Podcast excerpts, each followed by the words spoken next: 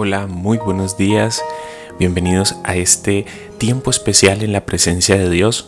Aprovechemos cada segundo de este momento especial para estar cerca de nuestro Padre, para pensar en esas cosas agradables que Dios tiene preparadas para nosotros. Nosotros tenemos que entender algo y algo que nos enseña la palabra Hoy, vamos a leer algo muy especial, vamos a meditar en una porción de la palabra que es de verdad muy importante tenerla en cuenta. Dice el libro de Filipenses en el capítulo 4, desde el versículo 6, no se preocupen por nada, más bien oren y pidan a Dios todo lo que necesiten y sean agradecidos. Así Dios les dará su paz esa paz que la gente de este mundo no alcanza a comprender, pero que protege el corazón y el entendimiento de los que ya son de Cristo. Finalmente, hermanos, piensen todo lo que es verdadero, en todo lo que se merece respeto, en todo lo que es justo y bueno. Piensen en todo lo que se reconoce como una virtud, en todo lo que es agradable y merece ser alabado varias cosas importantes en, este, en esta porción de la Biblia. Recuerdo, te recuerdo que es en Filipenses, el libro de Filipenses, el capítulo 4, desde el versículo 6. Primero empieza diciendo, no se preocupen por nada, más bien oren y pídanle a Dios todo lo que necesiten y sean agradecidos. Nosotros muchas veces como seres humanos tendemos a preocuparnos por cosas que se salen de nuestro control.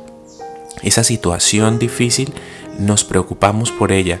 Esa, esa enfermedad o esa dolencia nos preocupamos por ella. Esa, ese momento en que no sabemos qué hacer, entonces empezamos a preocuparnos por esa situación, por ese momento, por ese algo que está fuera de control en nuestra vida.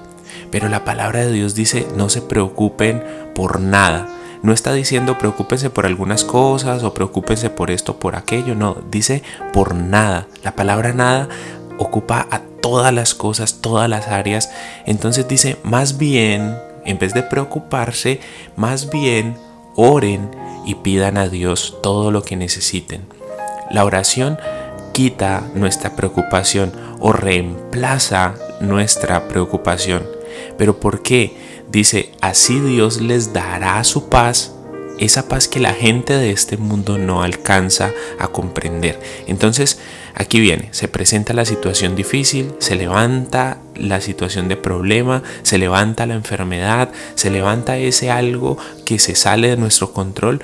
Entonces, en vez de preocuparnos por eso, venimos en una actitud de de pedir a Dios, de orar a Dios, de, contarle a Dios lo que está pasando y de pedirle que nos ayude, que con su diestra de poder nos saque de esa, de esa situación y Dios nos da su paz al nos, a lo que nosotros eh, tomamos la decisión de acercarnos a Dios, Dios nos da esa paz.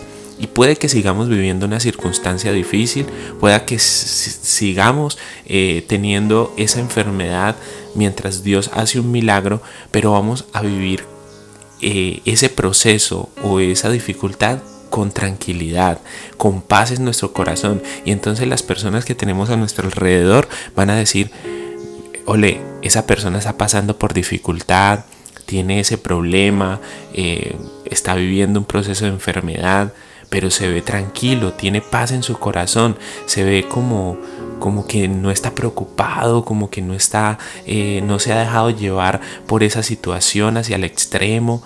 Entonces las personas que tenemos alrededor van a entender también, y incluso algunos van a preguntar, venga, que usted qué es lo que hace para vivir tranquilo, para, para tener esa paz que, que, que su rostro refleja entonces nosotros vamos a poder decir a esas personas la oración.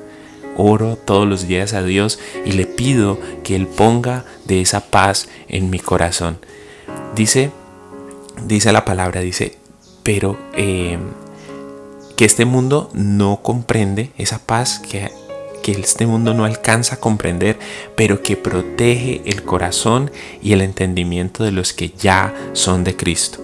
Aquí hay algo importante y es que de los que ya son de Cristo. O sea, hay personas que tenemos a nuestro alrededor, amigos, conocidos, que aún no han entregado su vida, que aún no han entregado sus problemas a Cristo. Entonces aún no le pertenecen a Cristo y viven preocupados, afanados y vemos que, que, que tienen más y más dificultad y tienen más y más preocupación.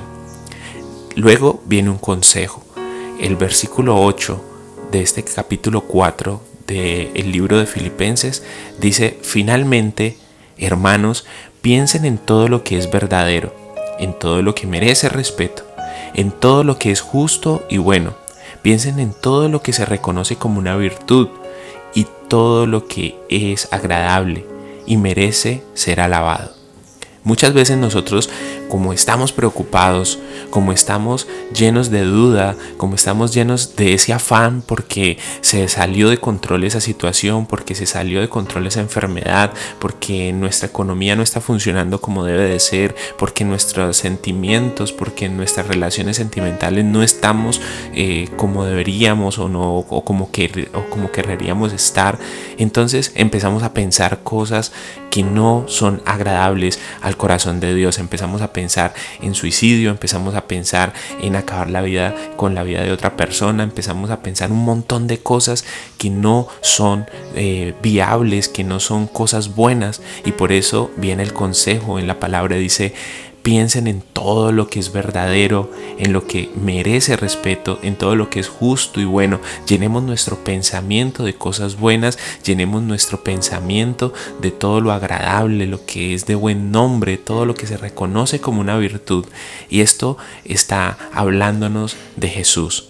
Dice que Jesús es el camino, la verdad y la vida, o sea, en todo lo verdadero. Pensemos en Jesús, en cómo Él actuaría en esta situación, en cómo Él actuaría frente a esta circunstancia, en todo lo que merece respeto. Jesús merece todo nuestro respeto porque dio su vida en una cruz por nosotros, en todo lo que es justo y bueno. Él es la, él es la imagen de la justicia y de la bondad. Piensen en todo lo que se reconoce como una virtud es Él nuestra virtud, Él es nuestra, nuestra, nuestra porción, Él es nuestra recompensa, estar en la presencia de Dios y ser guiados por su palabra. En esta mañana oremos y digámosle a Dios gracias por esta palabra y digámosle a Dios quien abra nuestro entendimiento y nuestro corazón para que esta palabra se aloje allí y que cuando se presenten las circunstancias difíciles y que cuando se levanten los gigantes de la duda, de la enfermedad, tengamos el poder para derrotarlos a través de la palabra. Señor, en esta mañana, en este inicio de semana, venimos delante de tu presencia a decirte gracias. Gracias por la vida, gracias por la salud, gracias por nuestras familias, gracias por esta palabra hermosa que nos enseñas el día de hoy. Sabemos de que vamos a reemplazar nuestra preocupación por la oración. No nos vamos a preocupar más por cosas que se salen de nuestro control. No nos vamos a preocupar más por esas situaciones difíciles que se quieren levantar o que se levantan en nuestra vida. Vamos a confiar en ti, a confiar en tu palabra y vamos a venir en oración a decirte, aquí estamos Dios, aquí está esta situación, aquí está esta dificultad, ayúdame, dame paz, necesito paz en mi corazón.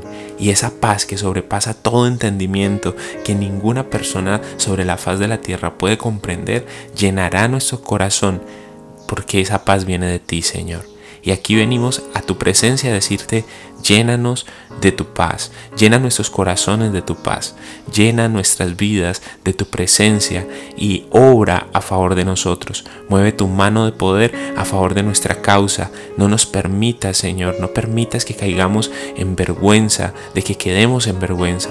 Lucha por nosotros, por nuestros pensamientos. Lucha para que nosotros podamos tener pensamientos de paz, de bondad, de justicia. Que todo lo que es bueno, eso sea lo que se albergue en nuestra mente y en nuestro corazón. Quedamos en tu presencia, Señor, despojándonos de todos estos pesos, de todas estas dificultades, de todas estas preocupaciones. Hoy quitamos la preocupación de nuestra vida. En el nombre poderoso de Jesús. Amén y amén.